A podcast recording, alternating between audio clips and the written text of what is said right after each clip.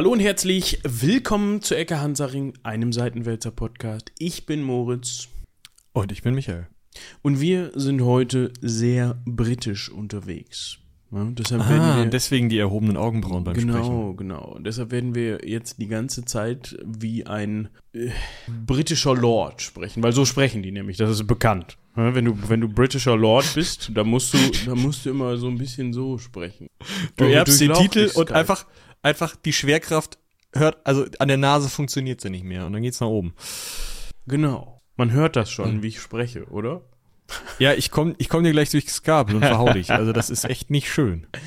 Nein, wir haben heute ein britisches Thema, zumindest dem Namen nach. Ihr habt es sicherlich schon dem Titel und der Beschreibung entnommen, entnehmen können. Aber bevor wir darüber sprechen, müssen wir ja erstmal Hausmeistern. Das kennt man ja. Wir können jetzt ja nicht hier direkt, direkt schon zum ne, Eingemachten kommen. Das wäre ja sträflich, um es so auszudrücken, würde ich sagen. Ja. Dementsprechend, wie geht es dir? Nee, soweit. Ähm, also, äh, vielleicht hat einer von euch eine Idee. ich komme nicht auf unseren Seitenwälzer-Server. Nein, aber äh, ansonsten, ich habe einen neuen Rechner, der ist sehr schön leise, wie ihr letzte Woche schon nicht gehört habt. Und äh, das ist sehr schön. Ansonsten bin ich jetzt aus dem Urlaub wieder da. Ich war ja auf einem Metal-Festival, nicht Wacken. Und das war auch sehr schön. Und äh, bin noch erholt, obwohl die erste Arbeitswoche schon fast rum ist. Eigentlich gut. Das, das, das hört sich gut an. Und selber? Ja, ja. So langsam erholt man sich wieder, ne? Von, ihr hattet ja davon gehört, man hat mal gute Tage, man hat mal nicht so gute Tage, aber ja, die ist äh, alles in allem aufsteigender Ast. Das klingt auch gut. Äh, vielleicht könnten wir an dieser Stelle verkünden, dass heute, an dem Tag, an dem wir das hier aufnehmen, was ein Tag ist, der drei Tage bevor ihr das hört, stattfindet, äh, tatsächlich nach äh, eben jener Pause, die Moritz gerade ansprach, wirklich und wahrhaftig das Heldenpicknick wieder einsetzt. Stimmt. Ich habe es heute gesehen. Sogar schon auf YouTube. Das heißt, das Heldenpicknick ist wieder in den Startlöchern, also Koboldsmar. Es gibt eine neue Folge, also alle rüber. Und in diesem Fall dürft ihr auch gerne diese Folge dafür unterbrechen und erstmal schön Heldenpicknick hören. Das ist. Das könnt ihr gerne tun. ja, und dann kommt ihr aber bitte wieder, ne? Dann genau. Also viel Spaß gehabt zu haben. Und äh, ich verlink's euch auch direkt, ne? Wir sind ja convenient. Muss ich erstmal tippern hier. Ecke Hannaring 2, 7, 0. Ich geh kaputt. Ja, während Michi das da eintippt, können wir mal eben auf äh, euch, also die Mails zu sprechen kommen. Das ist nämlich unsere Verbindung zu euch, also quasi hier dieser, dieser Direktlink. Da haben wir einmal eine E-Mail ohne offiziellen Absender, deshalb sagen wir dazu auch nichts. Und zwar wurde da davon gesprochen, dass eine Fahrradtour gemacht wurde entlang der Elbe. Und dort gab es viele Roland-Statuen. Und da wäre die Frage, ob wir da mal drüber sprechen können. Nehmen wir die Liste mit auf und gucken uns das dann bei Zeiten mal an, wenn Zeit ist, wenn es gerade passt. Wer ist denn Roland? Äh, da habe ich auch schon mal was von, ne, hier, also es gibt eine Liste mit Roland-Statuen. Ist das nicht. Also der, ich, nur so die Schnellrecherche. Roland ist ein Standbild eines Ritters mit bloßem Schwert und gilt als Sinnbild der Stadtrechte. Gibt's wohl ziemlich häufig. Ja. Aber wir müssen mal gucken, ob wir darüber eine, eine eigene Folge machen oder ob wir das mal irgendwann mit einschieben, wenn es passt, quasi. Aber dein Wunsch. zur Ritterei oder so. Aber Dein Wunsch wurde gehört und wir kümmern uns da bei Zeiten dann vielleicht mal drum. So, was können wir noch Einschränkendes dazu sagen? genau. Und jetzt haben wir noch eine E-Mail von Eva, auch bekannt, also von Eva, ich weiß gar nicht, wie wir sie jetzt genannt hatten, ob das Eva A oder Eva 1 war. Ich glaube, Eva 1 war die Meerjungfrau und Eva und das war Eva. Ah, sie schreibt, deshalb sagt sie. Entschuldigung, Eva, ich bin ein bisschen langsam. Du hast extra unterschrieben mit herzliche Grüße Eva A. Und ich habe jetzt nicht so schnell geschaltet und habe gedacht, du würdest dich dann ne, Eva A. Punkt. Also so Nee. nach, Nachname. Herrgott. Ja, Eva A. Wir sprechen von Eva A. Ich fahr gleich zu ihm rüber und hau ihm meinen Hinterkopf, keine Angst. Ja, bitte nicht. Ich muss mich verstecken. Auf jeden Fall geht es darum, dass wir letzte Woche über unter anderem das Debello Gallicum gesprochen haben. Und das hat sie wohl in der Schulzeit übersetzen müssen und hat während der Folge, also es ging um Vercingetorix und Cäsars Gallienkrieg, wenn man so möchte, Hm, Also Eigentum Alesia, ne, das ist ja, das war ja Aufhänger der Folge, die Schlacht bei oder von Alesia gegen Vercingetorix, Caesar gegen Vercingetorix. Hört da gerne mal rein, falls ihr das noch nicht gemacht habt. Und Eva bedankt sich dafür, dass sie den ein oder anderen Vietnam-Flashback bekommen hat, weil sie halt mit 16 den übersetzen musste. Also das, äh, Ich glaube, Eva und ich waren zu unterschiedlichen Zeiten 16, hatten aber die gleichen Vietnam-Flashbacks. Ja. Genau, sie schreibt, um das hier zu zitieren, es ist nun mal so, dass eine 16-jährige Westfälin gemeinhin nicht den blassesten Dunst von römischem Belagerungsbau hat. Und da hilft auch der Stohwasser nur begrenzt weiter. Also das ist ein, ist ein Ja. äh, Wörterbuch, ne? Über, kann, benutzt man dann zum Übersetzen. Wie gesagt, traumatisch, aber immerhin jetzt weiß ich, wie dieses spezielle Kreuzworträtsel zu lösen gewesen wäre und dafür gehört trotzdem Trauma dann doch wieder Dank. Schön. Ja. Ja, das freut mich. Ähm, ja, also ein Stohwasser hätte mir da auch nicht geholfen, aber ich sag's mal so, äh, ich habe in De Bello Gallico weniger Stilblüten mitbekommen äh, und auch selber fabriziert, weil Cäsar doch noch relativ einfach schreibt als dann später. Und der Vi- Vietnam-Flashback tut mir jetzt auch nochmal aufrichtig leid in Ovids Metamorphosen. Ich habe in der Uni nach Latein 1, was ich mit Hängen und Würgen irgendwie bestanden habe, meine Lateinkarriere an den Nagel gehangen. Das heißt, Traurig. äh, Das heißt, nö. Einfach nö. Da kann ich mit, nicht mitreden. Aber gut. Ja, dann lass es. Ich könnte jetzt noch ein bisschen ausführen, dass wir schöne Stilblüten hatten, wie natürlich die allseits bekannten äh, Libris Sibyllinis, ja, was die sibyllinischen Bücher sind und das, äh, wenn man es als Liberis Sibyllinis liest, dann sind es auf einmal die sibyllinischen Kinder und in der Geschichte werden Bücher verbrannt. Alles ganz unangenehm. Ja, was hatten Ja. wir noch? Wir, wir hatten einen feinen Herrn namens P. Silius, was im dem Römer bekannt ist dass äh, P immer Publius ist als Vorname. Und wir hatten eine Klassenkameradin, die dann sagte, das ist Petersilius. das fand ich sehr schön. War schon. Ich hatte meinen Spaß. Ja, Aber ich habe das, ist auch doch- nicht so schlecht äh, abgeschlossen. Also äh, Es ging mich jetzt meinst du? nicht. Ja, also Konnte man machen. ja, also es gab Fächer äh, Mathe. Ne? Gut. Ja, nee, da war ich auch nicht. Nee, nicht gut. Das ist wirklich nicht gut. Ne? Also Nee, eher nee, das ausreichend. Wollte ich. nee, das kenne ich. Ne, das war bei mir auch so. Ich hatte es leider als Leistungskurs. Ich auch. Es war nicht so helle von mir. Oh, ja, dann Ja. können wir uns da die Hand reichen. Ich, ich, ich sag war so- tatsächlich im, im, im, in der Abi-Klausur, war ich froh, dass Stochastik kam und alle anderen haben gestöhnt, weil Hm. mein Gehirn irgendwie besser mit Stochastik klarkam. Das war für mich viel einleuchtender und viel so, ja, ich kann ja im Grunde machen, was ich will. Weißt du, das ist so, da konnte ich so ein bisschen Also ich ich hatte eine Kurvendiskussion und ja, das war mit Hängen und Würgen keine fünf. Also war Ja, gut. do- doch, ich hatte, glaube ich, ich hatte in der Prüfung, glaube ich, zwei Punkte. Mm. Also, und die Stochastik hat mir, da, hat mir dazu geholfen. Zwei sind fünf minus, ne?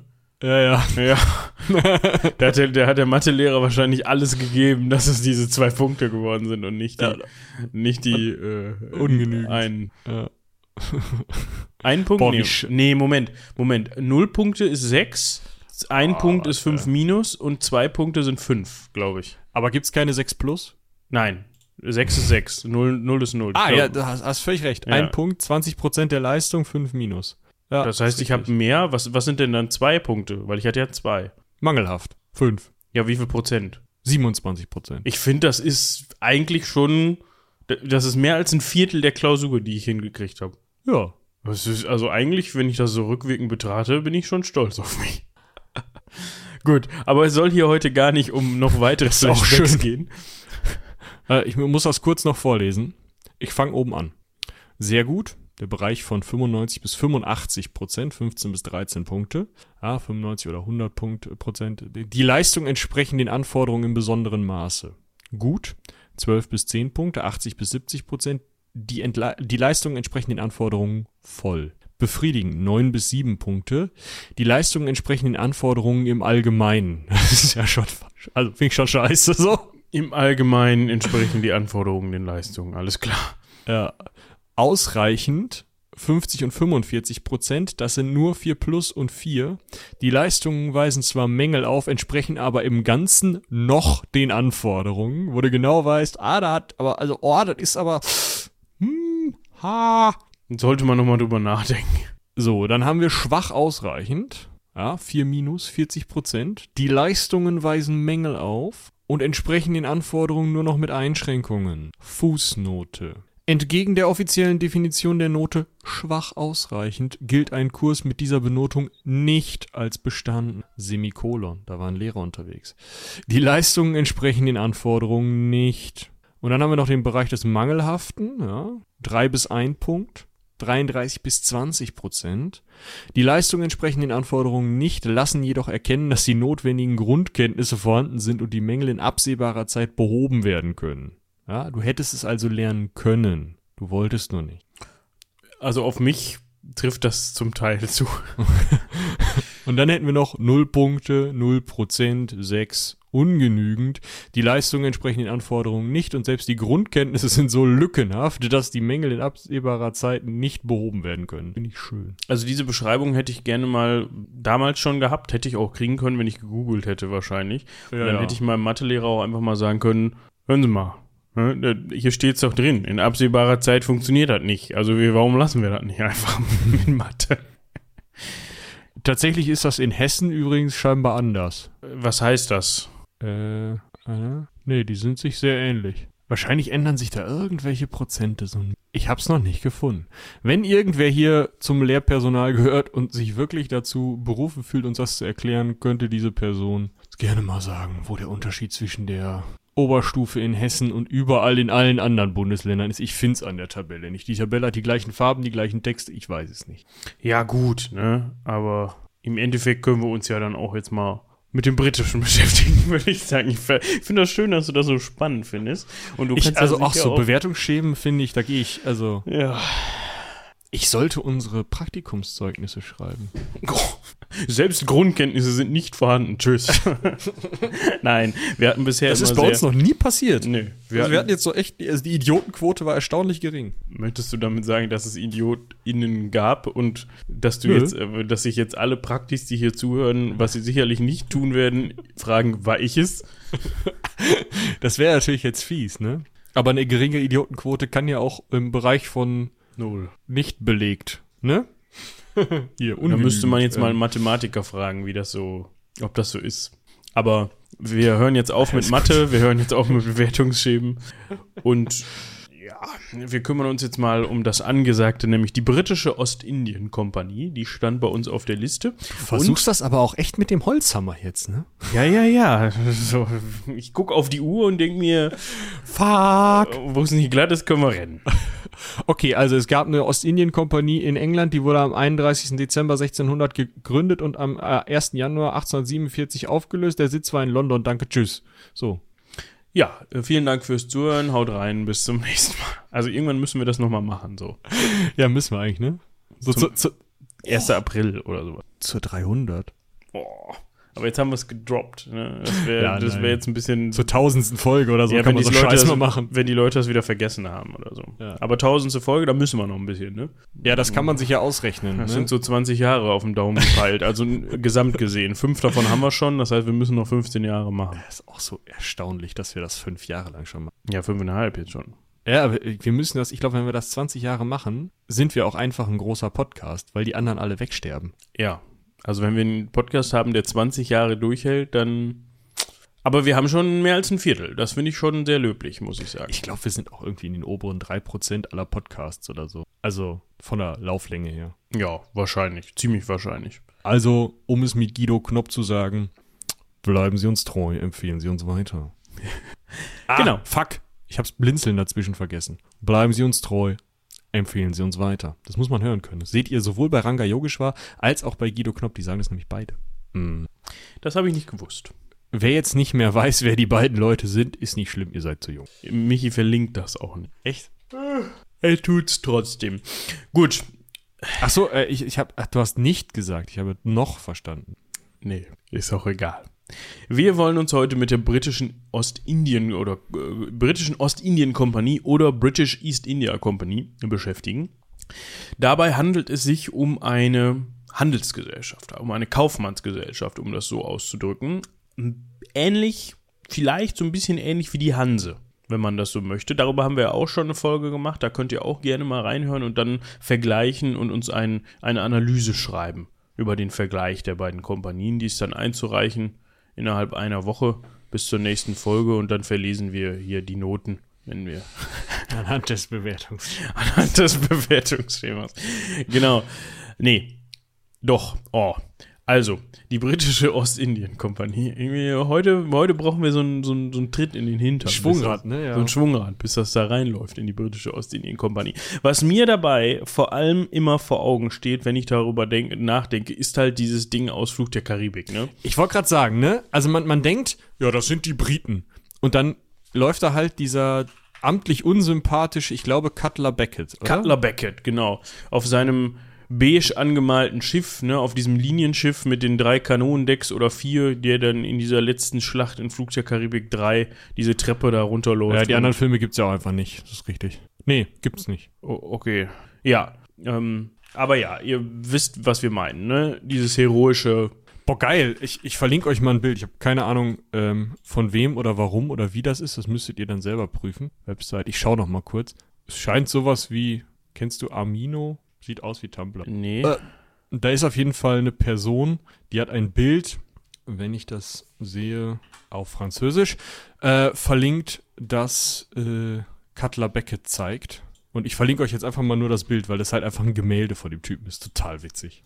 Ja, Cutler Beckett. Also nicht vom echt, es gibt keinen echten, ne, sondern Nee, nee, aber schon klar. Von dem aus dem Film. Genau. Ich, äh, warte, ich. Auf jeden Fall, besagter Cutler Beckett gehörte zur East India Trading Company. Und jetzt fragt man sich, okay, die waren aber die, also es war ja nie so genau spezifiziert, aber der Film heißt ja Pirates of the Caribbean. Das heißt, die Pirates of the Caribbean waren dann ja eigentlich immer in der Karibik unterwegs, zumindest zu großen Teilen. Ja, die sind ja auch dann irgendwann in späteren Filmen auch mal überall rumgeschippert. Ja, da hat er mich einen wichtigen Anruf bekommen von der Dienstlich. von der dienstlich, von der britischen Ostindien-Kompanie, dass wir doch bitte darauf achten sollen, wie wir die hier durch den Kaffee ziehen oder durch den Kakao vielmehr. Dementsprechend Ja, ich machen muss wir mal gucken. mal ähm, wir kriegen wahrscheinlich die eine oder andere äh, Münze von denen. Ach so. Ja, das ist immer gut. Dementsprechend, das ist eine sagenumwobene, ganz tolle Kompanie gewesen. Schade, dass es die nicht mehr gibt. Die können uns aber immer noch Geld geben, anscheinend. Zumindest die Münzen gibt's ja noch. Die haben ja tatsächlich äh, selber Münzen geprägt. Das finde ich immer wieder spannend, sowas. Ja, Aber das, da, ist, äh, ne? das ja. ist sehr spannend. Wir sollten aber mal vielleicht mal ganz vorne anfangen. das ist völlig äh, richtig. Nach 24 Minuten im Podcast. Also, wie eben schon gesagt, normalerweise vermutet man ja die Piraten eher in der Karibik und jetzt fragt man sich, warum haben die, sind die, ist die britische Ostindien-Kompanie denn in der Karibik rumgeschippert? Ja, im Grunde kann man sagen, die sind eigentlich weltweit rumge rumgeschippert, zumindest zu deren Hochzeiten, aber schwerpunktmäßig natürlich in Asien beziehungsweise in Indien. Dazu kommen wir aber dann auch gleich noch. Erstmal Ich glaube, zur Erklärung kann man als allererstes am sinnvollsten sagen, äh, wie dieses, und das, damit kommen wir ja, glaube ich, auch zur Gründung der Kolonie, äh, Kompanie, wie dieses Monopol aussieht, was die bekommen haben und welchen Geltungsbereich das hat. Das erklärt dann nämlich schon große Teile dessen, wo sie rumschippern. Genau. Dieses Monopol beziehungsweise dieses Privileg, können wir es erstmal nennen, wurde ausgestellt am 31. Dezember 1600 und zwar von Elisabeth I. von England.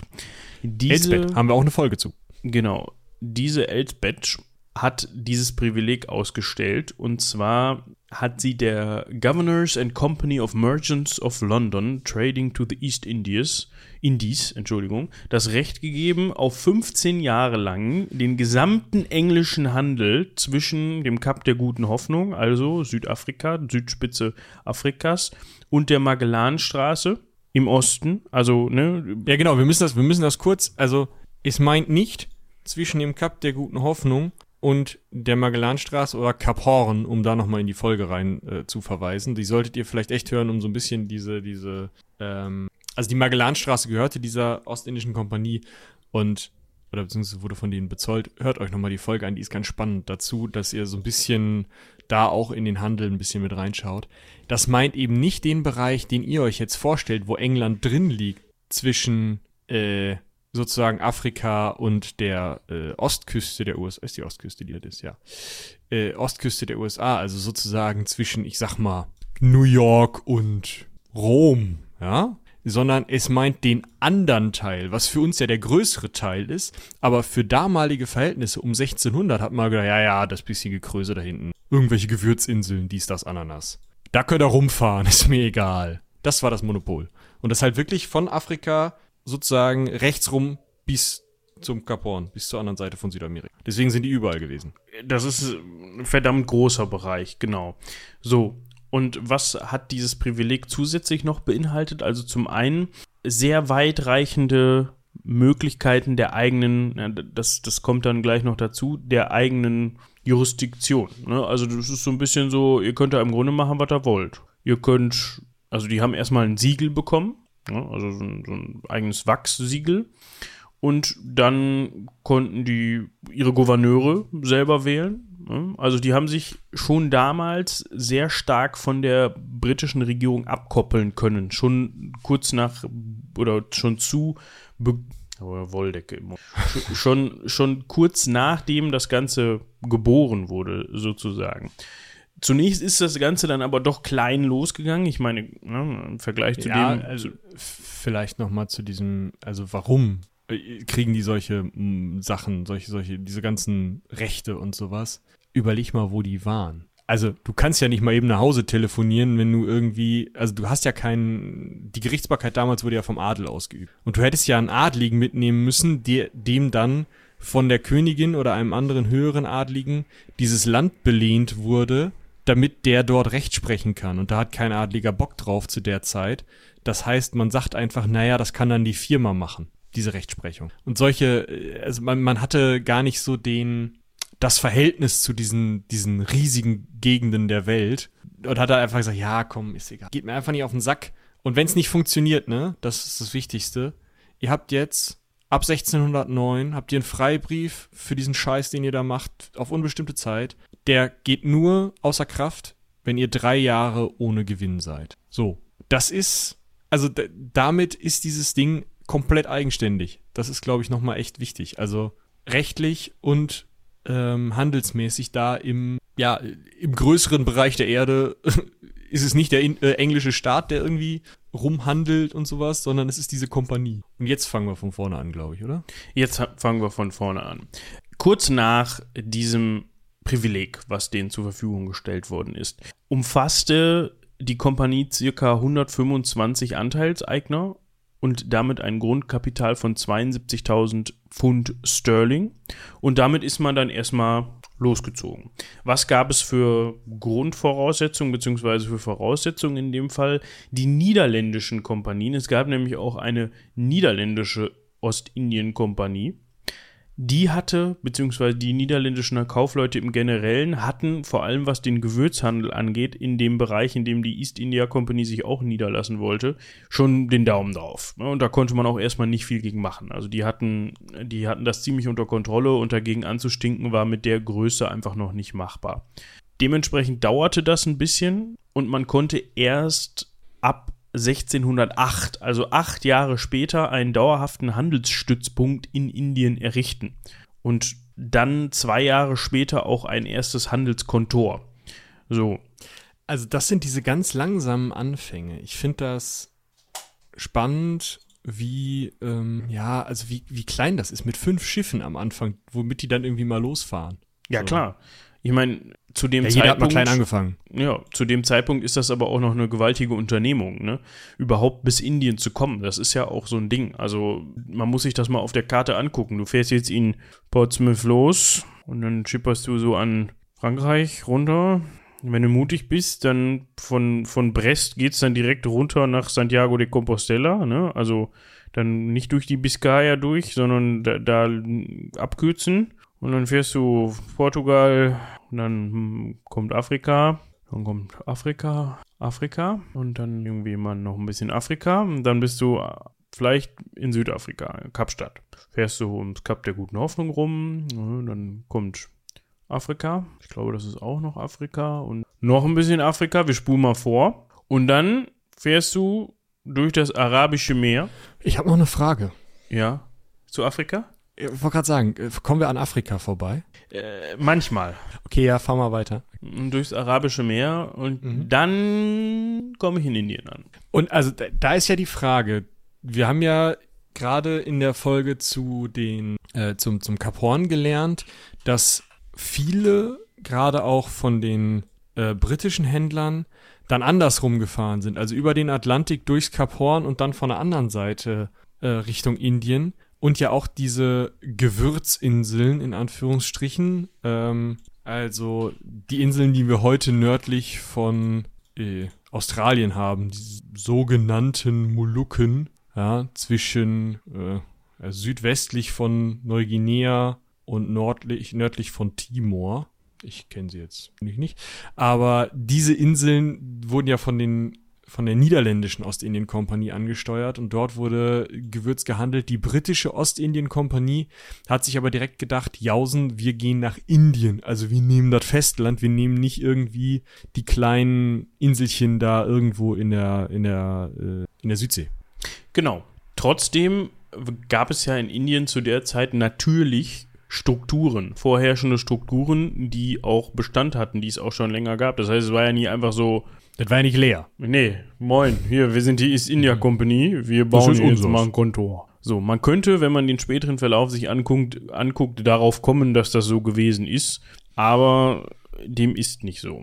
Naja, wir müssen ja dran denken, das waren am Anfang fünf Schiffe. Dann sagen wir mal, die haben jetzt, die hatten 72.000 Pfund, also Geld genug, kann man sagen, ja, von 125 An Anteilseignern. Erstmal hatten sie diese 15 Jahre Zeit, um da irgendwie ein Monopol aufzubauen dort. Und also dann durften nur diese 125 Anteilseigner, beziehungsweise nur diese East India, India Trading Company, die zu dem Zeitpunkt noch English East India Trading Company hieß, nur die dürf, durfte halt dorthin Handel treiben. Nur sie durfte eben, also ich durfte nicht mit meinem eigenen Kahn darüber fahren, ohne von der East India Company beauftragt waren, wenn ich Brite war. Ähm, und trotzdem waren das ziemlich wenige und sie hatte halt nicht viel Griff. Du hast ja gerade schon gesagt, die hatten Probleme, einen Kontor aufzubauen und so.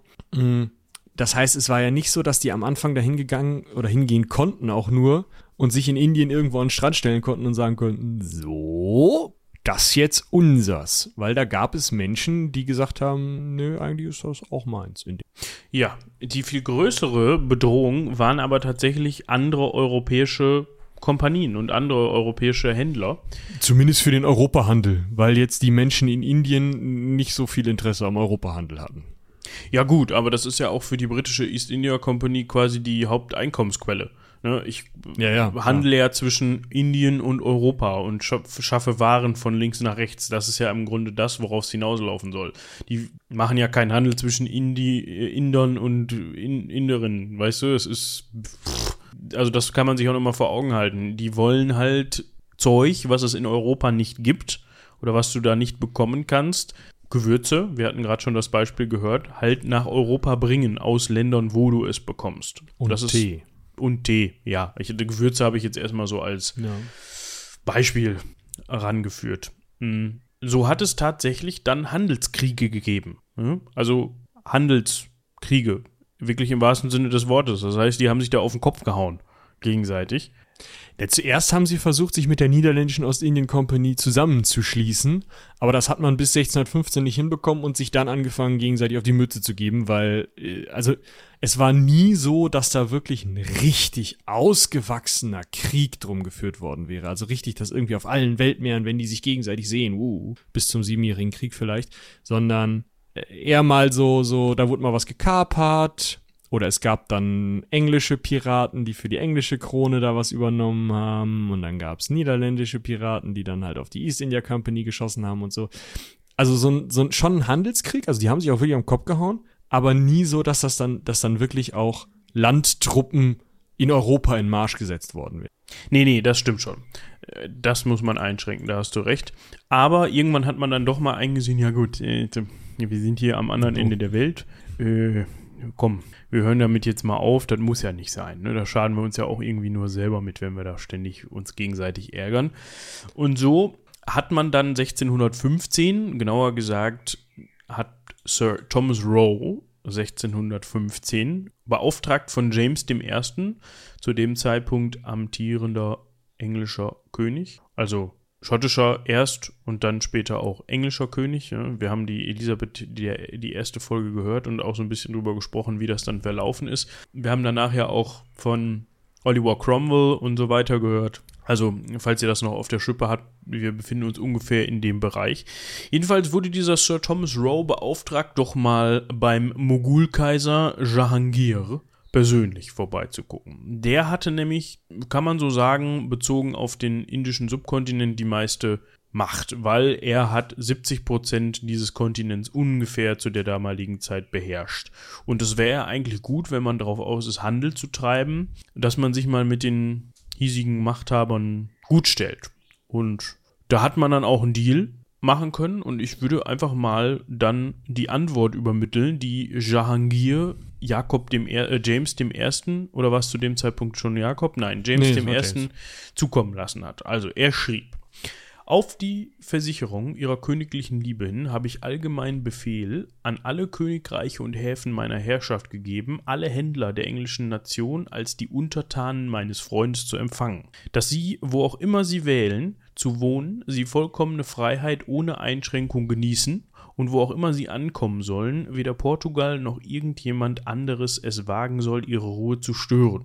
Und wo auch immer sie sich niedergelassen haben, habe ich meine Gouverneure und Hauptleute angewiesen, ihnen diejenige Freiheit einzuräumen, die sie sich selbst wünschen, zu verkaufen, zu kaufen und in ihr Land zu transportieren, wie sie es belieben. Zur Bestätigung unserer Liebe und Freundschaft geht relativ schnell bei ihm, wünsche ich mir von Ihnen, von Ihrer Majestät, Ihren Händlern zu befehlen, auf Ihren Schiffen aller Arten von Luxusgütern und prächtigen Waren zu transportieren, die meines Palastes würdig sind, und dass Sie mir Ihre königliche Briefe bei jeder Gelegenheit senden, so dass ich mich Ihrer Gesundheit und erfolgreichen Angelegenheiten erfreuen kann, dass unsere Freundschaft gegenseitig und ewig währte.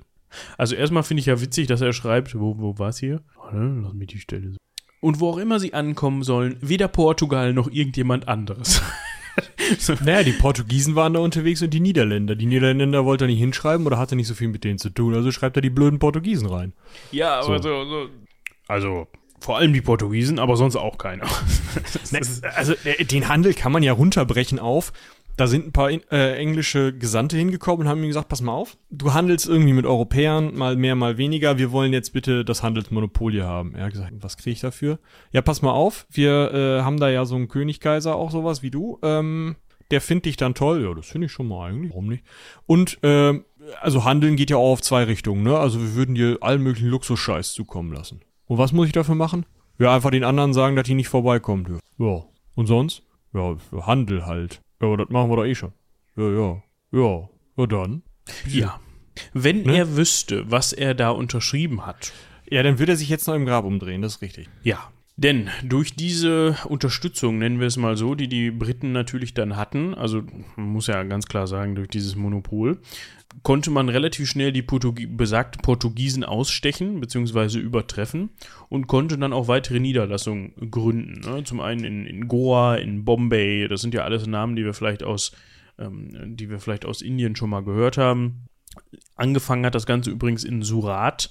Bombay ist nicht weit von Surat entfernt und Goa auch nicht. Ne? Also kommt auf die Verhältnismäßigkeit an. Also es befindet sich alles so in der Reichweite von, ah, sagen wir mal, guten 500, 600 Kilometern an der indischen Westküste. Mhm. Interessant finde ich, dass sie ja nicht nur Kontore gebaut haben, sondern dann auch wirklich Festungen. Also sowas wie äh, Fort William in Bengalen ja, und vor St. George in Madras, wo dann einfach auch, also militärische Präsenz auf einmal aufgebaut wurde. Ja, wir müssen unsere Waren beschützen. Mhm. Ja. So hatte die britische East India Company 1647 23 Kontore und 90 mhm. Angestellte in Indien. Das finde ich jetzt erstmal, 23 Kontore hört sich erstmal viel mehr an als diese 90 Angestellten. Also das kann man dann ja auf diese 23 Kontore verteilen. Aber wie gesagt, dazu kommen dann natürlich auch noch diese Festungen. Ja, also diese Festungen sind halt, also Kontore sind halt zu Festungen ausgebaut worden. Und dann, also, ne, das, also Kontor ist ja erstmal nur ein Lagerort mit jemandem, der drauf aufpasst, was da ist. Und diese 90 Angestellten, das sind garantiert Zahlen, die von Briten geschrieben wurden, also geht es nur um kontinental-britische Angestellte. Und die werden im Zweifel äh, indische Tagelöhner beschäftigt haben und das jeden Tag, aber das waren halt Tagelöhner, deswegen kommen die nicht in die, äh, in die Statistik oder es waren Inder, deswegen kommen sie nicht in die Statistik.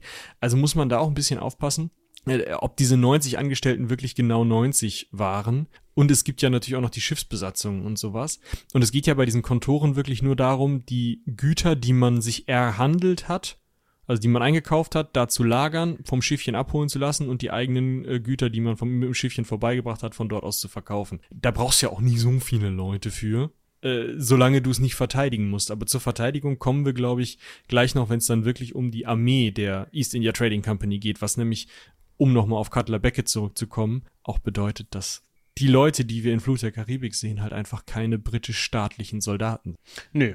Wir haben jetzt also nur richtig gute Grundvoraussetzungen, wenn man so möchte. Also die Grundposition ist sehr gestärkt. Wir sind gut in Indien angekommen, so würde ich ja, sagen. Ja, wir haben halt oder? das Monopol, das finde ich so krass, ne? Also, dass du halt nicht nur, also klar, von England aus das Monopol, aber eben auch in Indien das Monopol, bis auf so zwei, drei französische Kontore, die sich noch halten können. Aber die Niederlande sind nur in, in äh, also im Gewürzhandel wirklich und die Portugiesen sind mehr oder weniger raus. Und was andere Handelsprodukte angeht, ist halt die Kompanie der Händler dafür. So, da gibt's dann im Zweifel keinen anderen, der dir, was ist das hier, Baumwolle, Seide, Indigo-Farbstoff, größere Mengen von Salpeter oder eben Tee organisieren. Ja, da wendest ne? du dich vertrauensvoll an deinen Händler, der natürlich von der East India Trading Company kommt. Genau, und wenn du Gewürze haben willst, fragst du die niederländische Trading Company, über die wir auch nochmal sprechen müssen, die Vereinigte Ostindische Kompanie. Ich ja. kann das nicht auf Niederländisch. Aber man muss ja wirklich sich die Frage stellen, ist da niemand vorher mal auf die Idee gekommen, um zu sagen, hör mal, wir würden hier gerne handeln in Indien, wie sieht's mit dem Monopol aus? Unser König, ich meine, es gibt ja noch ein paar mehr Könige zu der Zeit, als nur den britischen. Ja, aber der Brite hatte halt genug ja, Macht und genug Geld und war wahrscheinlich wirklich der Erste, der sich gedacht hat, wieso, wir reden einfach mal mit denen. So. Ja. Oder auf diese Art mit ihm. Weil, ne, wenn man sich diesen, diesen Liebe- und Freundschaftstext da oben anschaut, äh, das ist ja schon, der ist ja erst rein bestochen worden. Klar. Also da sind Gelder geflossen, davon kann man ausgehen. Ja, oder Scheiß halt, ne? Ja. Also, keine Ahnung. Bettvorhänge, irgendwas, was der toll ja. fand. So, ab dem Jahr 1711 wagt man sich auch in Richtung China. Das ist jetzt ja nicht mehr so weit von Indien aus, also relativ gesehen. Und vor allem, um dort Tee einzukaufen. Ne? Also, genau, also indischer Tee ist das eine, aber chinesischer Tee ist nochmal eine ganz andere Hausnummer. Und ja, man erweitert sich, ne? Man sitzt in Indien voll im Saft und denkt sich dann, ja, warum denn? Ne? Genau. 1657 kommt besagter Oliver, Oliver Cromwell, von dem wir eben schon gehört haben und auch schon in der Folge, ich weiß nicht, hier hat die bestimmt schon verlinkt.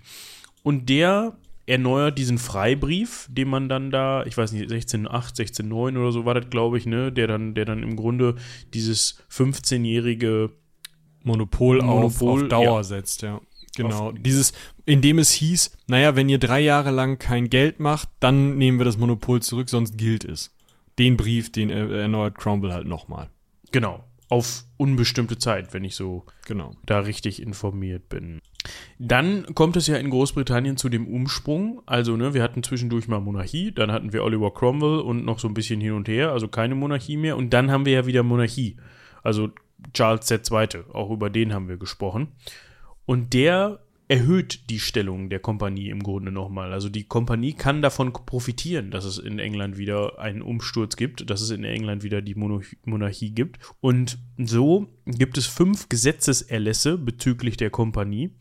Und jetzt darf, also haltet euch fest, wir, es geht hier um eine Firma, wenn man so möchte, um, um ja, ein sind, Unternehmen. Wie gesagt, am Anfang waren das 72 Bekloppte, die sich gedacht haben, nee, äh, 125 Bekloppte, die sich gedacht haben, wir sammeln mal 72.000 Pfund und rüsten mal ein Schiffchen aus und gucken mal, was passiert und lassen uns dafür das, das Monopol geben für diesen Teil der Welt, der, der eh keinen interessiert, da hinter diesen, diesen Straßen da, wo, pff, so, ne? Also erstmal natürlich das Monopol von unserer eigenen Königin.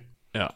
Für, was natürlich nur gelten kann für andere englische Kaufleute. Was der Rest ja. der Welt da macht. Ja, also, also. Ja. ja, zu dem Zeitpunkt kann man sagen, was der Rest der Welt da macht, ist noch nicht ist noch nicht zu klären, aber wir kommen ja jetzt dahin, was man mit dem Rest der Welt macht, wenn er da ankommt. Genau. So. diese fünf Rechte, von denen, oder fünf Gesetzeserlässe, von denen ich gerade gesprochen habe, hab, stattet die Kompanie mit Rechten aus. Erstmal selbstständig Territorium erwerben zu können. Also die Kompanie wird zum Landeigner. Die kann also irgendwo sagen, so, das ist jetzt meins. Das ist nicht britisches Hoheitsgebiet, das ist Hoheitsgebiet der East India Trading Company. Genau, also sie kaufen nicht Land. Ne? Also es ist nicht so, dass das ein Grundstück ist, was im Katasteramt steht und wo man sagt, ey, hier, sondern das ist Staatsgebiet der East India Trading Company. Staatsgebiet. Ja. Ohne dass das Ding ein Staat ist. Ja. Sie dürfen Geld prägen, was natürlich Sinn macht, wenn man jetzt in sein, wenn man seine eigenen Staaten hat, dass man da auch dann Münzprägungen stattfinden lassen kann. Das muss man sich mal überlegen. Du hast ein, ein Unternehmen, was auf Gewinn aus ist. Klar, ein Staat ist auch irgendwie immer auf Gewinn aus, weil es hat ja schon was. Aber trotzdem, eine Firma, die dann ja. ihr eigenes Geld prägen darf. Das ist so, als ja, wenn du zu, keine Ahnung, Volkswagen gehst und sagst, so Volkswagen, wenn ihr wollt, könnt ihr euer eigenes Geld drucken. So, okay. So, würde natürlich heute nicht mehr in dem Sinne funktionieren, dass ich bin kein Wirtschaftswissenschaftler, sondern das hätte sicherlich hatte auch damals wahrscheinlich schon Auswirkungen, die man nicht ganz überdacht hat für ja alle möglichen Geschichten. Wie dem auch sei, man durfte Festungen und Truppen befehligen. Also man hatte ja vorher schon Festungen gebaut, aber jetzt durfte man halt ganz offiziell auch ein ein, eine Truppe aufstellen. Ne? Also man durfte sich militärisch betätigen, weil klar, genau, man hatte nicht mehr nur irgendwelche Sicherheitskräfte, sondern Soldaten. Soldaten. Man durfte Bündnisse eingehen, man durfte Krieg erklären, Frieden schließen und man durfte zivil als auch strafgerechtlich ja, handeln in den erworbenen Gebieten. Das heißt, König Charles II. hat die East India Company im Grunde zu einem komplett souveränen Staat gemacht. Also nicht offiziell, aber schon. Die durften alles, weil das eine führt zum anderen. Wenn du auf der einen Seite Territorium erwirbst, was dein Staatsgebiet ist, Staatsgebiet deiner Company, dann musst du natürlich auch in der Lage sein, das komplett zu verwalten. Und dazu gehören diese Sachen. Ne? Dazu gehören dein, dein eigenes Geld rauszugeben, dazu gehören, äh, gehört ein Militär aufzubauen, dazu gehört natürlich auch diplomatisch vorzugehen mit Nachbarn oder so. Das heißt, du, du musst natürlich auch dann im Zweifel deinem Nachbar den Krieg erklären können, du musst mit dem Frieden schließen können und du musst natürlich auch deine Untertanen, dein Volk irgendwie belangen. Natürlich. Ja. Aber also man muss sich auch mal überlegen, das waren ja britische Staatsbürger. Das heißt, im Zweifel waren die auch aus der Kompaniegesetzgebung raus, ja, weil sie unter britische Gerichtsbarkeit fielen und dementsprechend, wie ich das vorhin erzählt habe, einen, äh, einen, einen Adligen mehr oder weniger, also irgendeine Art von dieser englischen Gerichtsbarkeit brauchten, wenn die Scheiße gebaut haben.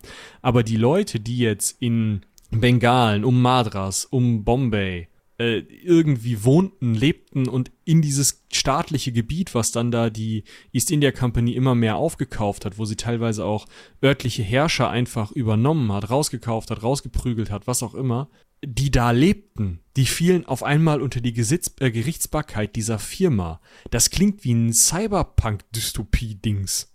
Ja.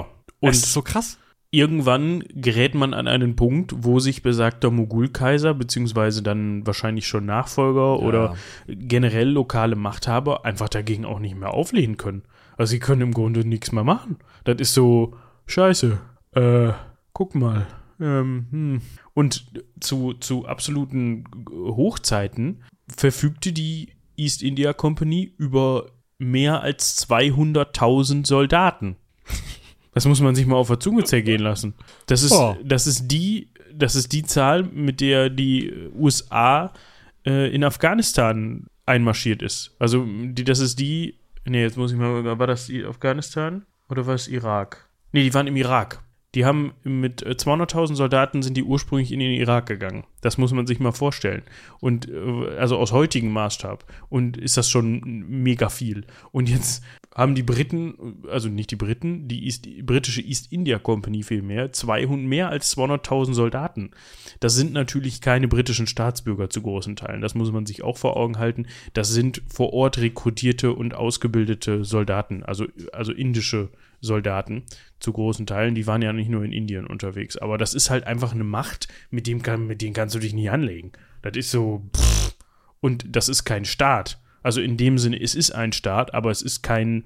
Also es war immer noch ein gewinnerwirtschaftendes ja. Unternehmen. Das, der Zweck war nicht, wie es bei anderen Staaten zumindest ursprünglich die Idee war, mh, die Bevölkerung zumindest zu erhalten. Also, ne, die Grundidee von so Monarchien ist ja normalerweise nicht, äh, dass der Monarch, die Monarchin sich Geld in die Tasche steckt, bis die Krone besonders golden glänzt, sondern eigentlich, dass äh, die, der jeweilige Souverän, der jeweilige Monarch sozusagen den Schutz und die Ordnung der Bevölkerung übernimmt und dafür die Bevölkerung eben den ernährt und so bezahlt. Das ist ja ursprünglich mal so in diesen staatlichen Aushandelsprozessen ist das ja die Idee.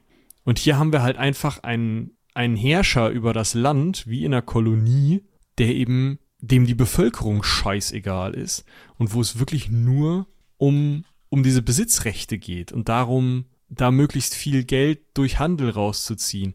Und das erklärt eben auch, warum diese Company halt hingeht und sich ihr eigenes Militär dort aufstellt, aus England ehemalige Offiziere der britischen Streitkräfte, der britischen Armee, der britischen äh, Marine sich holt und die die Ausbildung übernehmen lässt. Die vertraut den eigenen Soldaten aber dann auch nicht so richtig, also den jeweils einheimischen Soldaten. Das heißt, sie setzt normalerweise nicht bengalische Soldaten in Bengalen ein, sondern schickt dann die einen von dort nach dort und von dort nach dort. Es gibt weitere Besitzungen, gerade auch dann, äh, ja, wie gesagt, in diesem Pazifikinselbereich irgendwo, wo dann auch Soldaten rekrutiert werden, die dann teilweise in Indien eingesetzt werden, um halt auch da wieder, das ist ja, das sind ja Söldner und die Briten denken halt, sie wären die Überlegenen und Besten und können aber diesen Söldnern nicht vertrauen und dann ja, versuchen sie halt auf der einen Seite die Ausbildung so gut zu machen, dass diese Leute gegen die ja auch mit Schusswaffen ausgestatteten äh, indischen Truppen bestehen können, aber auf der anderen Seite die irgendwie unter Kontrolle zu halten und das eben durch diese Verschiebung und durch das Einsetzen von britisch-englischen äh, Offizieren.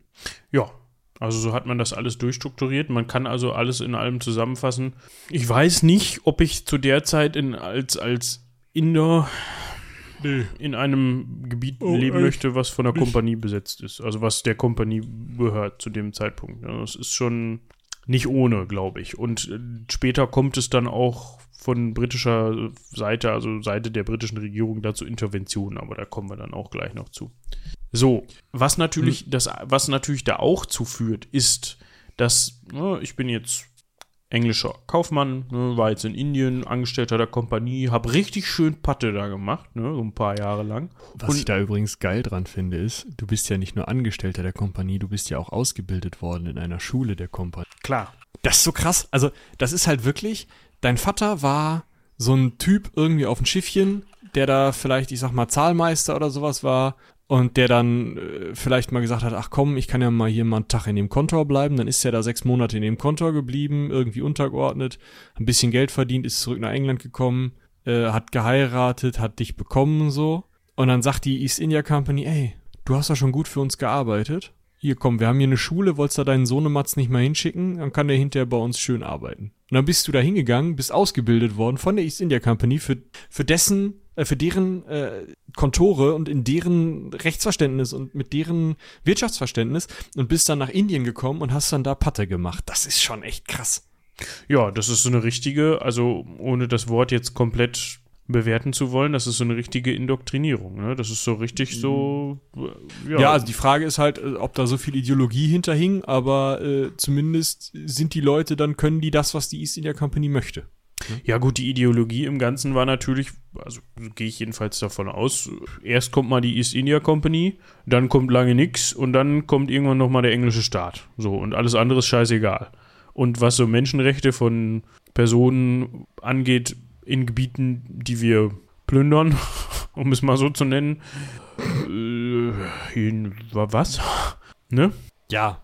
Könnte ich mir jedenfalls so vorstellen, dass das. Äh, in die Richtung abgelaufen ist. Aber gut, worauf ich hinaus wollte, ist, dass wir auf der einen Seite natürlich, also natürlich in Anführungsstrichen, dann dadurch, dass wir diese reichen Kaufleute jetzt haben, die dann auch sich irgendwann denken, ach ja, Indien war ganz nett, jetzt habe ich mal genug Geld verdient, ich gehe jetzt mal zurück nach England mit Macht, mit Geld kommt Macht und mit Macht kommt Geld. Ne? Das ist ja dieser Teufelskreis.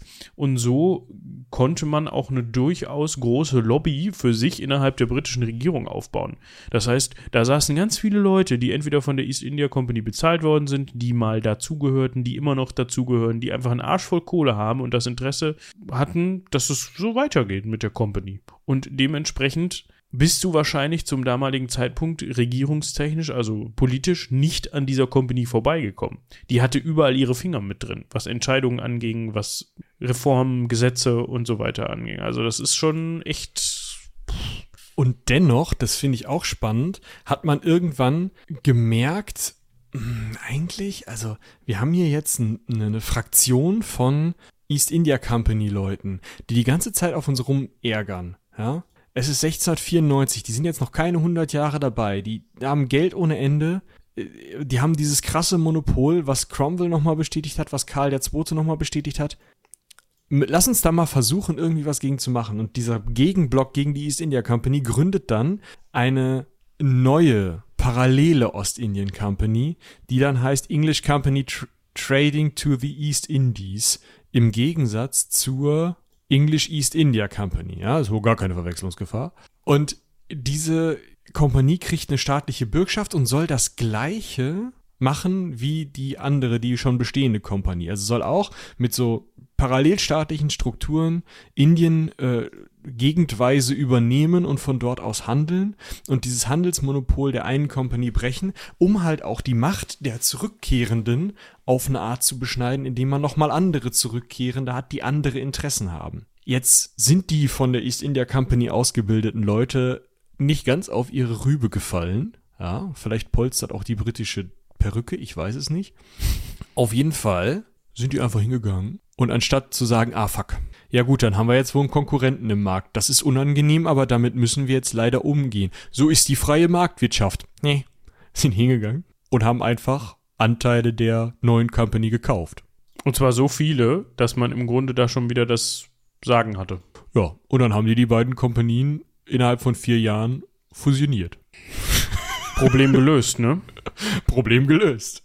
Also das ist halt das Ding. Wenn du in einer, in einer, in einem Wirtschaftssystem lebst, in dem du solche Sachen machen kannst, das so geöffnet ist, dass du da nicht ich meine, heutzutage gibt es bei solchen Übernahmegeschäften, ne, wenn jetzt irgendwie so große Firmen sich gegenseitig kaufen wollen, da müssen ja, also wie gesagt, ich bin kein, kein Wirtschaftswissenschaftler und da muss man nicht mal Wissenschaftler zu sein, ich weiß, aber da, das, das ist einfach nicht mein Bereich. Aber ich glaube, heutzutage muss sowas abgesegnet werden, staatlich. Mhm. Also wenn jetzt, sage ich mal, pff, Volkswagen, um mal wieder den Vergleich zu bemühen, wir sind übrigens nicht von Volkswagen gesponsert, schön wär's, also falls, uns, mhm. falls ihr euch mal bei uns melden wollt.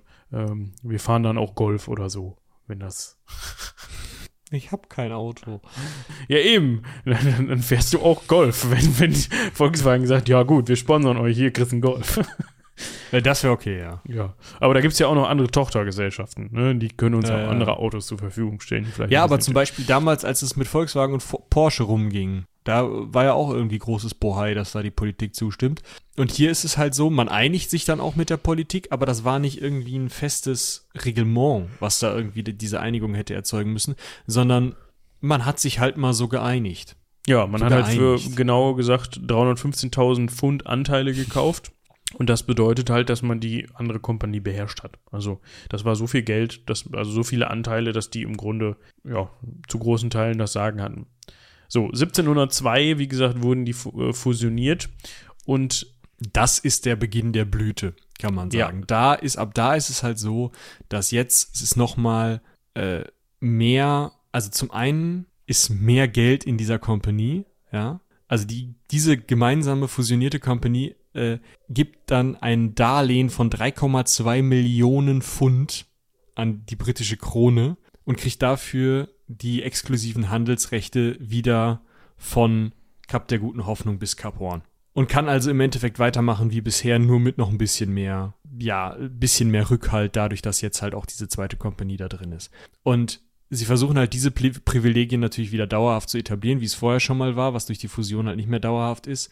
Und es geht dann immer wieder darum, was der, die Krone möchte, ist Gewinne abschöpfen, also Geld daraus ziehen, diese Company besteuern, im Zweifel auch größere Darlehen zu bekommen. Was die Company will, ist möglichst eigenständig sein, also wirklich tatsächlich es hinzubekommen, noch, noch eigenstaatlicher zu werden. Und das wird auch immer wichtiger, weil tatsächlich Großbritannien und Frankreich sich immer mehr in diesem Koloniekrieg sehen und tatsächlich auch Kämpfe ausfechten. Das mündet dann im Siebenjährigen Krieg. Diesen führt tatsächlich die East India Trading Company, beziehungsweise die United Company of Merchants äh, of England Trading to the East Indies, führt die tatsächlich in ihrem Einflussbereich, also zwischen den beiden Cups. Das heißt, da kämpfen staatlich französische Soldaten gegen diese Konzernsoldaten von der Company. Und die kämpft halt einfach, die ist einfach Teil dieses Krieges. Und auch da äh, oder dadurch ist es eben so, dass äh, ja die Company äh, wieder auf einen grüneren Zweig kommt, nicht mehr so abhängig ist wie nach dieser Fusion durch dieses, wir wollen Gewinne abschöpfen und wir wollen immer wieder Darlehen haben, sondern sie kann dann sagen, so, wir haben jetzt die Gefechte geführt, ja, zu großen Teilen in diesem Bereich. Wir haben, wir sind hier schon staatlich und in allen, aus allen Gründen, äh, in allen Belangen sind wir hier schon die krassen, die, die, die Mütze aufhaben. Und jetzt hat die East India Company alle Trümpfe auf ihrer Seite. Sie hat das Geld, sie hat die Truppen und sie kann dem englischen Staat eigentlich sagen, wisst ihr was, ihr könnt mal einen Schuh aufblasen. Sie bleibt aber natürlich mit dem englischen Staat verbunden, weil sie nur aus britischen Staatsbürgern besteht. Ja, gut. Na, und die britischen Staatsbürger sitzen in der britischen Regierung und sind trotzdem noch Anteilseigner der East India Company. Das ist ein bisschen fies. Ja, gut. also, das sind alles so Sachen, das ist auch schwierig auseinanderzuhalten irgendwann, ne? Also, das ist halt, äh, viele Leute profitieren auch davon, die den britischen Staat bilden. Also, Ja, so kann man es so kann man's eigentlich wirklich sagen. Also britische Minister sind im Zweifel äh, Anteilseigner oder Profiteure der äh, Ostindien Company. Im Endeffekt übernimmt die Ostindien Company den britischen Welthandel. So. Und dann sind sie eben auch in der Karibik. Und da sind wir bei Flucht der Karibik und Cutler Beckett. Dann sind sie nämlich auch so weit, dass sie halt sagen, ja gut, warum sollten wir dann diesen Teil da zwischen den Cups auf, in die andere Richtung, warum sollten wir den Handel nach äh, Westafrika und Ostamerika auslassen? genau. Können wir auch hinfahren, ist doch scheißegal. Und die, der britische Staat hat halt einfach in diesem Moment, weil eben die britische East India Company Geld und Truppen gestellt hat in diesem Krieg und der britische Staat keine Chance gehabt hätte in diesem Krieg ähm, und dadurch auch immer mehr Leute eben in die Regierung diffundieren, hat der einfach keine Handhabe mehr gegen die East India Trading Company und kann nicht sagen, ey Leute, ihr könnt doch jetzt nicht hier auch noch Handel treiben. Ihr habt, äh, also geht nicht so. Und dann sagt halt die East India Trading Company, ja, wir machen das aber. Wir haben halt kein Monopol. Oh Gott. Wir haben aber alle Schiffe. Und 200.000 Soldaten.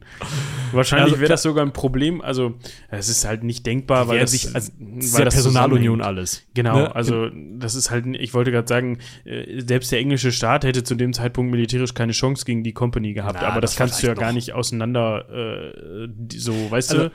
Scheiße wäre halt gewesen, der englische Staat hätte gesagt, Krieg führen. Dann hätte die drei Viertel des englischen Staates gesagt, äh, ich habe da noch einen Anteilseigner. Genau, genau. Also das ist halt, Blöd.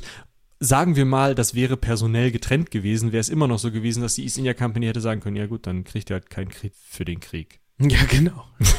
Weil das ist ja auch schon seit hunderten von Jahren so, dass äh, zumindest, das wird bei vielen Staaten so sein, aber zumindest beim englischen Staat weiß ich's, dass der englische Staat ziemlich davon abhängig ist, dass Leute mit Geld denen Darlehen geben, um deren Kriege zu bezahlen. So.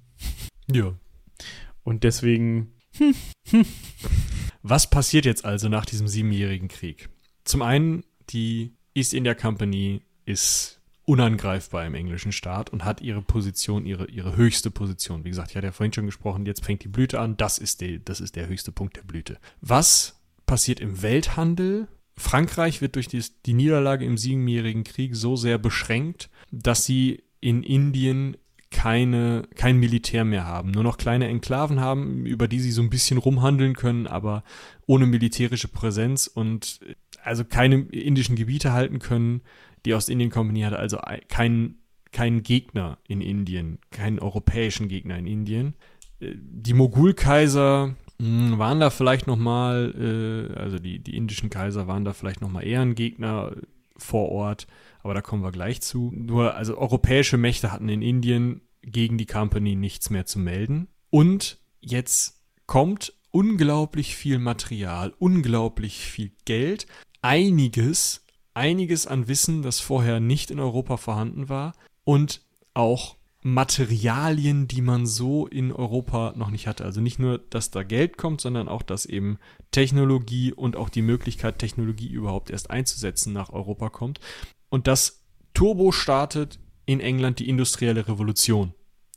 Und dadurch gewinnt England, Großbritannien eben die Vorherrschaft im europäischen Mächtegleichgewicht nur wegen dieser indischen Besitzung, weil Indien so ausgeblutet wird durch die East India Company und diese ganzen Gelder und die ganze, das ganze Investitionspotenzial, die ganze Möglichkeit, ähm, unglaublich billige Rohstoffe aus Indien zu kaufen, weil sie dort halt eben einfach äh, zu, zu, ja, Spottpreisen gekauft werden und dann von der eigenen Company rübergefahren werden. Äh, diese ganze dieser ganze wirtschaftliche Aderlass von Indien nach England startet halt in England diese unglaubliche industrielle Revolution und lässt England in diesem industriellen Potenzial den anderen Staaten einfach vorne weglaufen. Und das bedingt sich natürlich dann auch wieder. Dann haben wir industrielle Produktion von Zeug. Dieses industriell produzierte Zeug kann man auf der ganzen Welt verkaufen, unter anderem mit den praktischen schon unterwegs sich befindlichen Schiffen der East India Company. Zack, kommt wieder Geld in die East India Company, zack, kommt wieder Geld in die britische Führungsebene, weil die ja sowieso alle zusammenhängen. Also das, das funktioniert auf diese Art unglaublich gut für diese Company und diesen Staat.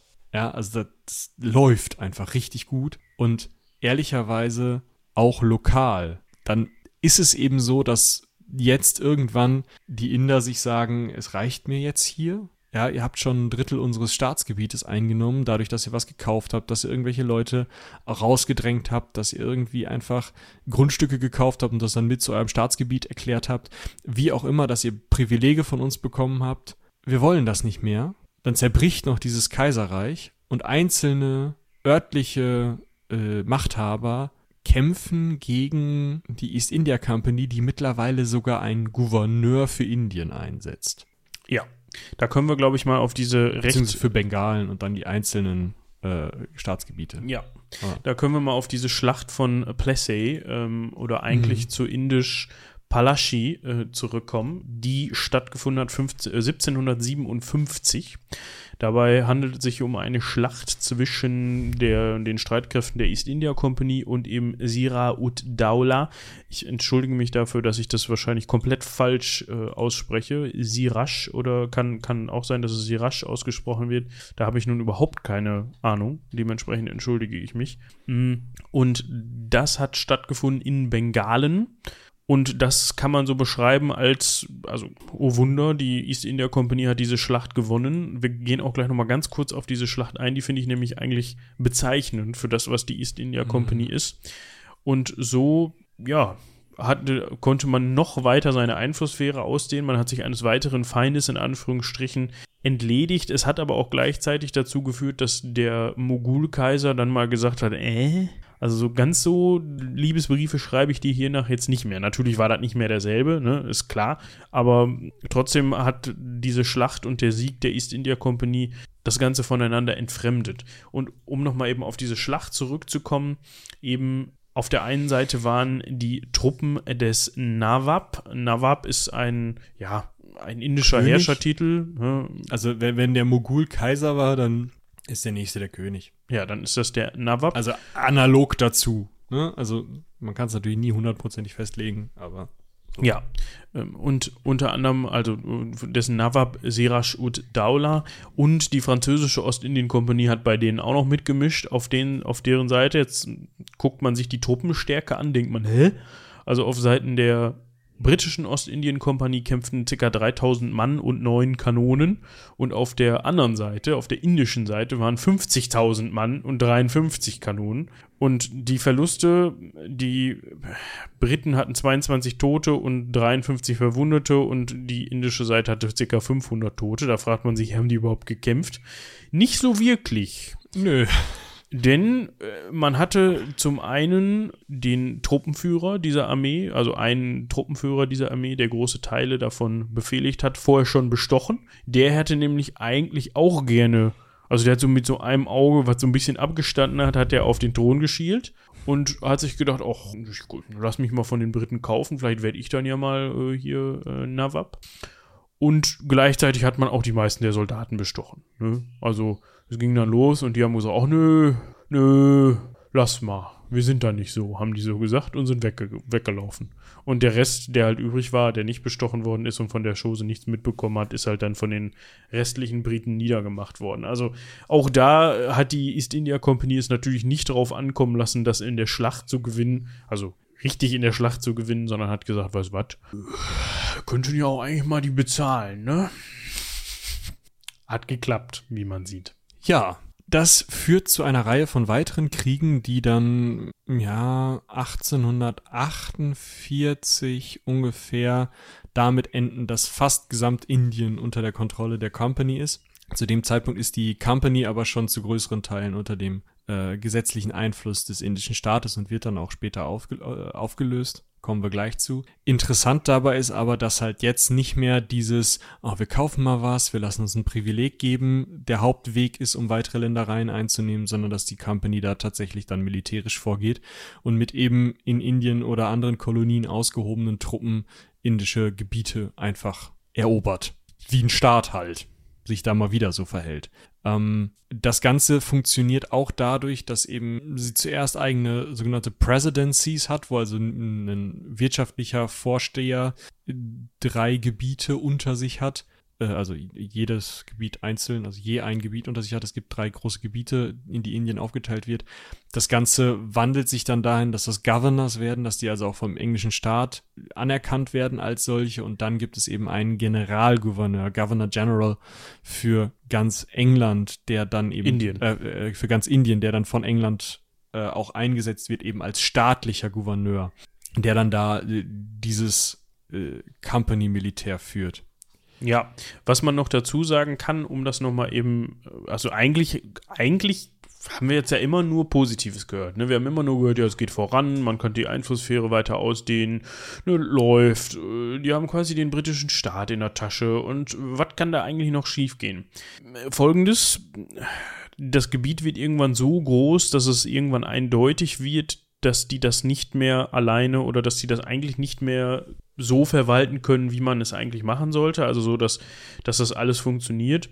Es kommt dann, jetzt muss ich mal gerade gucken, zu einer Hungersnot, zu einer sehr großen Hungersnot, bei der circa ein, Sechstel der Bevölkerung, der einheimischen Bevölkerung natürlich stirbt. Und das ist so ein Punkt, wo man sagt, äh, ähm, okay, ist das wirklich alles so? Sollte man da vielleicht mal drauf gucken, was die da hinten machen?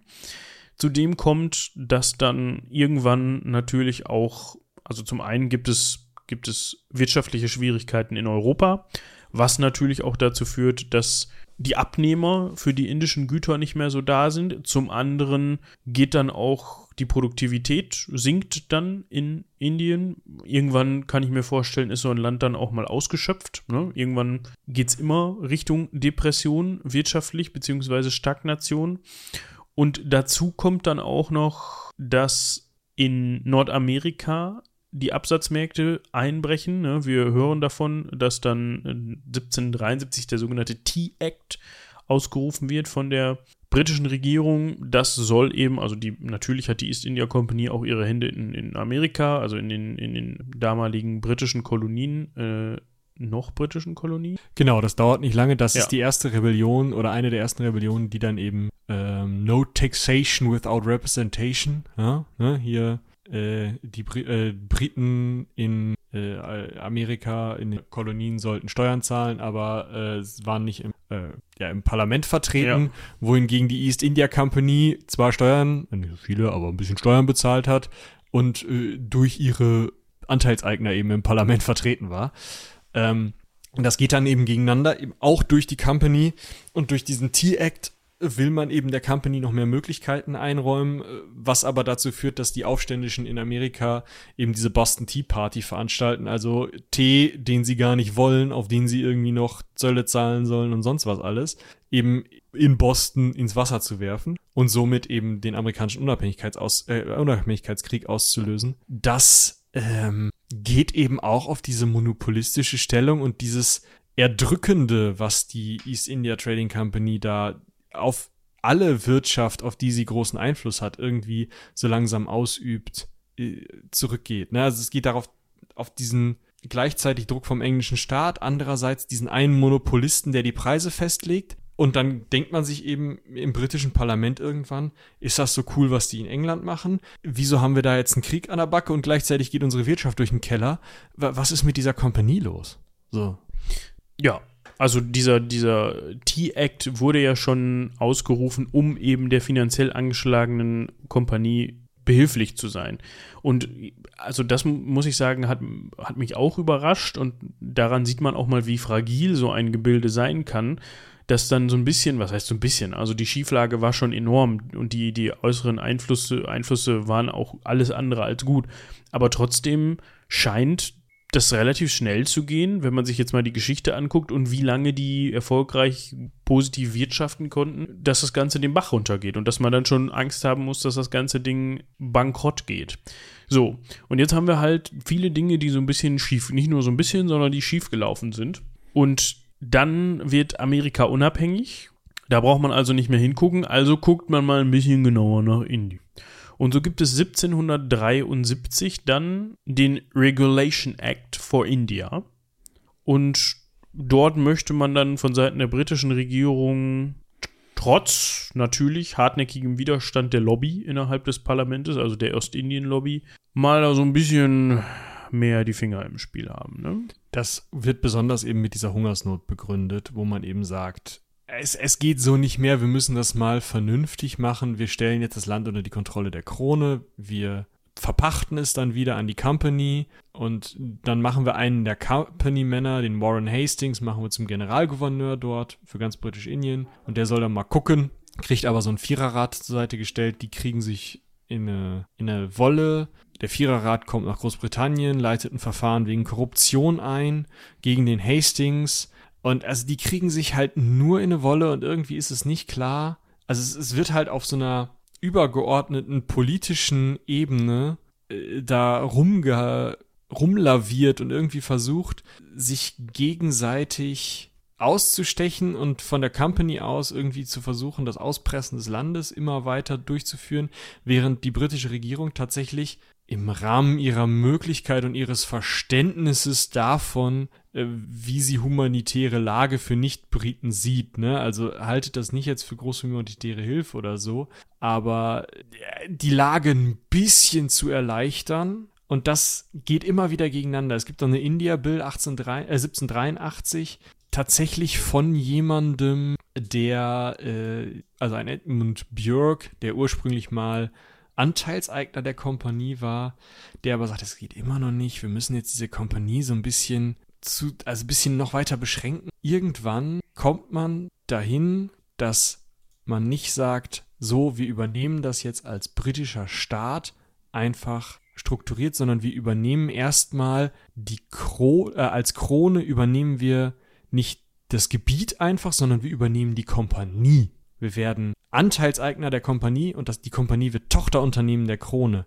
So kriegt man es eben hin, dass das als Struktur bestehen bleiben kann und man nicht auf einmal mit britischen Soldaten, die man im Zweifel nicht hat, da einmarschieren muss und da irgendwie alle Stellen ersetzen muss, sondern dass man eigentlich diese Struktur und diese Stellen beibehalten kann, aber die Kontrolle äh, übernimmt, indem man eben über diese, diesen, diese Übernahme als Kauf beziehungsweise als Übernahme der Firma äh, Kontrolle und auch dieses, dieses gewisse, dieses gewisse Gefühl von, naja, jetzt ist das ja nicht mehr so ein, so ein Firmending, sondern es ist jetzt ein staatlicher, staatlicher Konzern äh, zu bekommen, dann, dann hat man schon mal gerade auch von der Seite der Leute, die sagen, so kann es in äh, Indien nicht weitergehen, von der Seite hat man dann erstmal Ruhe und kann dann mal schauen, wie man jetzt als englische Krone da weitergeht. Und naja, man droht dann mal den restlichen benachbarten Gebieten da in Indien in Burma, in Singapur, in Hongkong und äh, übernimmt die noch, die so in der Gegend sind. Ja, man kann ja dann, also, ne? Also nix von wegen, äh, naja, hm, wir müssen mal gucken, hm, so ein bisschen uns zurückziehen, ein bisschen ruhiger machen, ist humanitär auch alles scheiße, sondern so, wir haben das jetzt staatlich übernommen, jetzt können wir eigentlich nochmal direkt richtig loslegen. Wer möchte denn hier alles noch britischer Staatsbürger? Ach nee, warte. Wer möchte denn noch ins britische Staatsgebiet eingegliedert werden ohne irgendwelche Rechte? Sie da vorne auch nicht. Ja, wir hauen ihn auf den Kopf, wenn Sie es nicht wollen. Ah, sehr schön, Sie wollen es. Dankeschön. Ja, also es ist eine Übernahme mit diesem, mit diesem Gedanken von, uh, die Company kriegt es nicht mehr hin, sich äh, wirtschaftlich am Laufen zu halten. Irgendwie hat das mit den USA nicht geklappt. Irgendwie bauen die nur Scheiße in Indien und haben äh, Hungersnöte da. Lass uns das mal übernehmen. Was machen wir denn dann? Wir führen die Politik der East India Trading Company weiter. Ja, das funktioniert doch gut, oder nicht? Ja, aber brauchst du dafür die Company? Nö. Was machen wir dann damit? Ich meine, das ist ja immerhin eine, eine Company, die zu dem Zeitpunkt ca. 20% der Völker Weltbevölkerung unter ihrer Kontrolle hat. Also, Ja, aber wir haben ja die Company unter unserer Kontrolle. Kann man doch eigentlich auch direkt machen. Ne? ja. Äh, Wir haben da so staatliche Strukturen. Was machen wir mit denen? weißt du was? Die haben noch so eine Flagge, ne? Diese, Mhm. die, diese Company. Das heißt, die haben auch überall Flaggenmasten, oder? Wo die die Mhm. aufhängen. Hm. Die nehmen wir einfach ab und dann äh, hängen wir die britische Flagge dahin, oder? Okay, ja. Ja, die Territorien übernehmen wir. Das ist gut. Ja, machen wir. Ähm, diese ganzen Rechtsbefugnisse und so äh, nehmen wir auch, oder? Streichen wir. Ja, machen wir selber. Ja. Aber wer macht das denn dann da? Äh, das ist äh, eine gute Frage. Ja, Briten und natürlich. Wer sonst? Es sind ja schon Briten da, die sind Angestellte der, der Company. Ja, das ist ja praktisch. Da wir machen die das einfach einen neuen. Arbeitsvertrag aufsetzen? klar. Ja. gut. Einfach anderer Briefkopf, weißt du? Dann Ja. Ja, ist in Ordnung. Her Majesty und heißt, nee, das war später, stimmt. Ja. Nee, ist schon Victoria, ist alles ah, gut. ja, ah, ja, ist, ja, ja, gut. Passt ja. Ja, Gut. was machen wir noch? Äh, wie ist das? Äh, Regierung offiziell? Ah, Victoria, ne? Ja. Ja. Äh, wir machen einfach Secretary of State for India. Das ist, wird jetzt hier so eine kleine Behörde.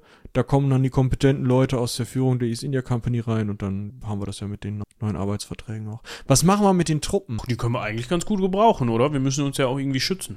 Anderer Briefkopf. Anderer Briefkopf. Alles klar. äh, Vermögen? Staatskasse? Ja, alles klar, machen wir so. Da ist noch Platz, ne? Ja, da ist immer Platz.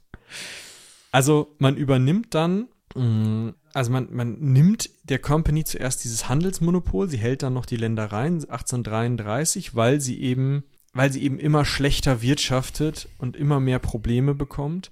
Dann nimmt man ihr die Verwaltungsfunktion eben und übernimmt diese, wie wir es gerade beschrieben haben. 1858, weil es 1857 zu einem indischen Aufstand kommt, zu, äh, wo auch indische Truppen keine, also zuerst einmal wenig Chancen haben und dann, also die indischen Truppen der Ostindien Company und dann eben auch indische Staaten, die zu dem Zeitpunkt noch existieren, äh, die die unterstützen, mh, erst am Anfang wenig Chancen haben und dann aber äh, von der britischen Regierung unterstützt werden und dann ist es halt vorbei. Dann übernimmt England das Ding eben als Kronkolonie und fertig. Ja.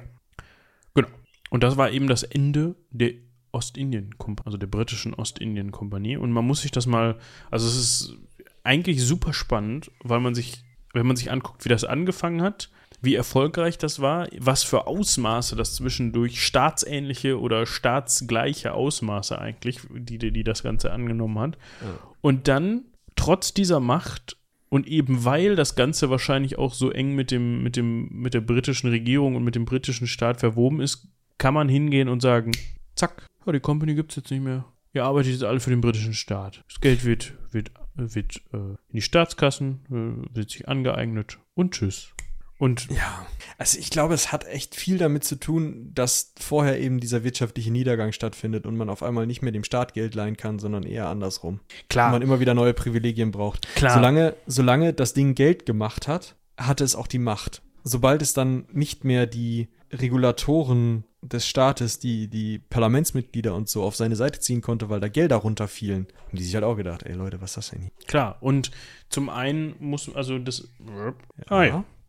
Wir kriegen hier gerade wieder eine schöne äh, Gefahreninformation aufs Handy, ja, für unsere Ja, hatte ich auch gerade Ja, hier amtliche Warnmeldung für Münster, Gefahr durch Probewarnung. Danke. Es besteht keine Gefahr. Dankeschön, funktioniert. Herausgegeben von Feuerwehrleitstelle Münster. Vielen Dank. Da wissen wir Bescheid. Man hört auch, ich weiß nicht, ihr hört es wahrscheinlich nicht, aber man hört so ein bisschen die Sirene im Hintergrund. Da muss ja auch geübt werden, ne? Das ist ja auch wichtig. Ja, Falls da, weiß nicht, was ist? der Russe kommt. Oder eine Company. Oder eine Company. Das ist dann die, pass auf, äh, Indien, nee, warte, jetzt muss ich mir das zusammenbauen. Die indische Westeuropa Company. Ja, Da wird der Spieß einfach mal umgedreht. So, und dann lernen wir jetzt alle bald in der Schule Indisch. Hindi. Ja. Genau. Und mit diesem Schlusswort war es das, glaube ich, auch mit der East Indian Company. Ich hatte ja gerade schon mal versucht, so ein bisschen ein Resümee zu ziehen, bevor mich jetzt hier diese Warnmeldung auf dem Handy abgelenkt hat. Also, das Ganze ist halt schon wirklich ein Riesenklotz gewesen, der aber auf tönernen Füßen stand. Und dementsprechend, die tönernen Füße waren in dem Fall eben die Wirtschaftlichkeit und der Gewinn. Und das wusste man wahrscheinlich auch zu jedem Zeitpunkt, dass man halt Gewinne. Damit fing es ja an. Es war ja, hier habt ihr das, ähm, da- das Monopol, aber wenn ihr drei Jahre in Folge keinen Gewinn erwirtschaftet, ist die Nummer durch. Seid ihr weg vom Fenster. Das war der Anfang 1600 und ein paar kaputte. Und damit endet es ja auch. Sie erwirtschaften keinen Gewinn mehr. Es steht zwar nicht mehr auf diesem, dieser Grundlage durchgedrückt, aber es ist im Endeffekt das. Es funktioniert nicht mehr. Ihr macht nicht mehr genug Geld, ihr presst die Bevölkerung aus und trotzdem kommt da nichts bei rum. Wir machen euch zu. Genau. So. Und wenn man sich jetzt fragt, warum haben wir das Thema denn überhaupt mit Piraten angefangen? Ja, das ist für mich halt immer so der Aufhänger. Ne? Man sieht Cutler Beckett diese Treppe runterschreiten in Zeitlupe, während seine HMS Endeavour in Einzelteile zerlegt wird. Und natürlich, weil die Hochzeit der Piraterie, vor allem auch in der Karibik, sich natürlich mit der Hochzeit oder zumindest mit der Bestandszeit der East India Company deckt, hatte die East India Company auch hin und wieder mal Meinungsverschiedenheiten mit Piraten oder mit Piraterie im Generellen. Ne? Also natürlich, wenn man eine Handelsgesellschaft ist und Güter und Waren transportiert und generell immer viel Kohle dabei hat, dann ist man natürlich begehrtes Ziel für Piraten. Besonders wenn man eine Handelskompanie ist, die ein Monopol eines Staates hat und andere staatliche Handelskompanien und andere Staaten auf die Idee kommen, mal Piraten zu bezahlen, damit man diese Handelskompanie angreift. Das ist ja auch nochmal so eine Sache. Ja. Die Freibeuterei. Genau, so sieht es nämlich aus. Gut, ich würde sagen, das war's zum einen mit der britischen Ostindien Company und zum anderen mit uns, weil wir haben jetzt Tea Time und verabschieden uns für heute.